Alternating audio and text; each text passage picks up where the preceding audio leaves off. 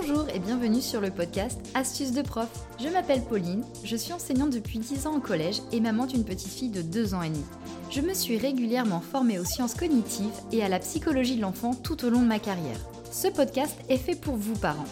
C'est un espace de bienveillance dans lequel je veux vous transmettre des astuces afin d'aider vos enfants à mieux apprendre. Vous aider pour que le moment délicat des leçons soit plus rapide, efficace et agréable. Pour rappel, le sujet de ce podcast, c'est l'enfant. Chacun est donc unique. Toutes mes astuces ne vous seront pas utiles ou ne seront pas toujours efficaces. À vous de les adapter car vous êtes les seuls à bien connaître vos enfants. Bon allez, c'est parti pour un nouvel épisode.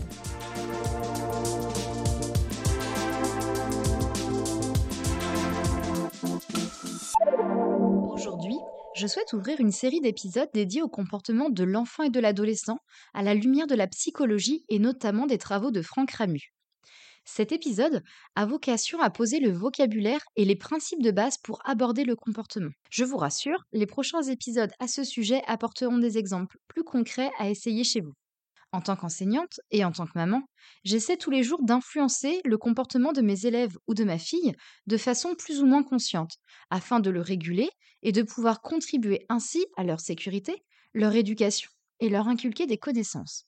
En tant qu'être humain, nous avons une compréhension intuitive de la manière d'influencer le comportement des autres. Si, si, je vous assure. Nous savons que l'humain est sensible aux récompenses et aux punitions, et qu'il modifie son comportement en fonction. Il faut savoir que dès le plus jeune âge, les enfants utilisent les récompenses et les punitions de manière spontanée, intuitive et même inconsciente.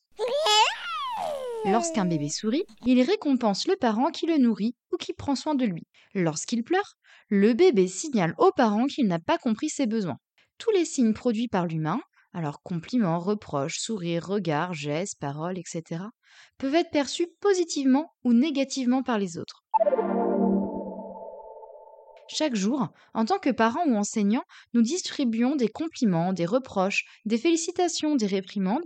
Pourtant, nous ne sommes pas forcément devenus des spécialistes de la régulation du comportement de nos enfants ou de nos élèves. Hum, Tout ne serait donc pas intuitif. Mince. Les comportements humains ne sont pas déclenchés automatiquement en fonction d'une récompense ou d'une punition. De très nombreux facteurs entrent en jeu.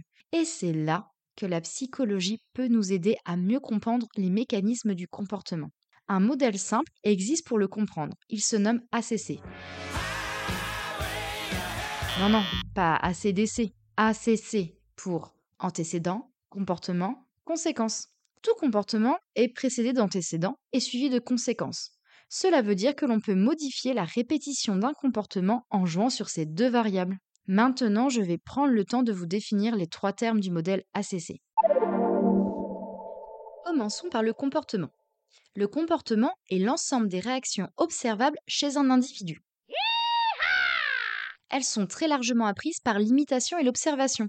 Point très important donc, cela veut dire que nous avons un devoir d'exemplarité en tant que parents ou membres de l'entourage de l'enfant. En effet, ce dernier apprend à se comporter en nous regardant agir.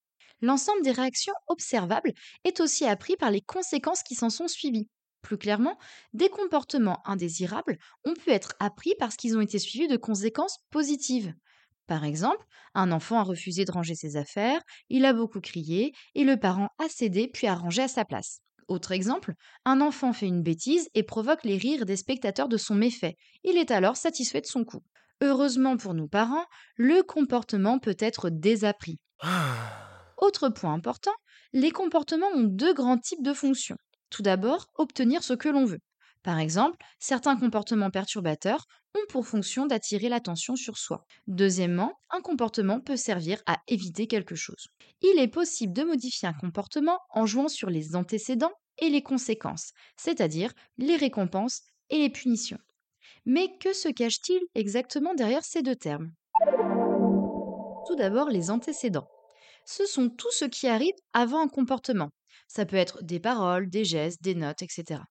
On a tendance à l'oublier, mais un comportement non souhaité, déroutant, surprenant chez un enfant a toujours une origine. Cet antécédent peut nous aider à comprendre un ensemble de réactions. Il est donc important d'identifier les antécédents qui déclenchent des comportements problématiques afin de les modifier. Par ailleurs, on peut utiliser les antécédents pour entraîner un comportement souhaité. Alors ça, c'est très tordu, mais bougrement intelligent. Les conséquences maintenant. Selon Franck Ramu, on peut distinguer trois types de conséquences. Premièrement, celles qui ont une valeur positive pour l'individu, autrement dit les récompenses. Pour les psychologues, une récompense, ce sont des conséquences qui augmentent la probabilité d'un comportement. C'est ce qu'ils appellent aussi le renforcement positif. Les conséquences peuvent être matérielles, on pense souvent au jouet, à la nourriture, au cadeau. Mais elles sont aussi immatérielles, comme la popularité, la reconnaissance, les privilèges. Deuxièmement, il y a les conséquences qui ont une valeur négative pour la personne, c'est-à-dire les punitions. Comme pour les récompenses, elles peuvent être matérielles ou immatérielles.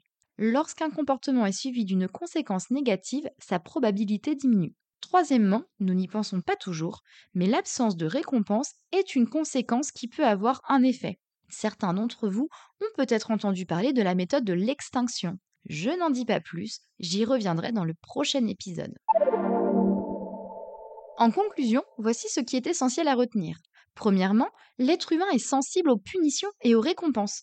Il modifie son comportement en conséquence. Il sait aussi de façon intuitive comment influencer le comportement des autres. Toutefois, ces prérequis ne suffisent pas à éviter des comportements non désirés chez l'autre. Deuxièmement, les mécanismes du comportement sont plus compréhensibles si on les décompose selon la méthode ACC pour antécédent, comportement, conséquence. Aucun de ces trois éléments ne doit être négligé. Et enfin, pour finir, il est possible de modifier un comportement en jouant sur les antécédents et les conséquences. Je vous remercie sincèrement pour votre écoute, chères auditrices et auditeurs. J'espère que cet épisode vous aura plu. N'hésitez pas à aller sur les réseaux sociaux, Facebook et Instagram, pour échanger avec moi à propos du sujet que nous avons abordé aujourd'hui. Vous pouvez également écrire votre avis sur mon blog ou les réseaux, je serai heureuse de les lire. Si vous avez envie, n'hésitez pas à me communiquer des sujets que vous souhaiteriez voir abordés dans cette émission. Si vous aimez ce podcast, je vous invite à laisser un commentaire et 5 étoiles sur Apple Podcast ou Spotify afin de le soutenir en le rendant plus visible.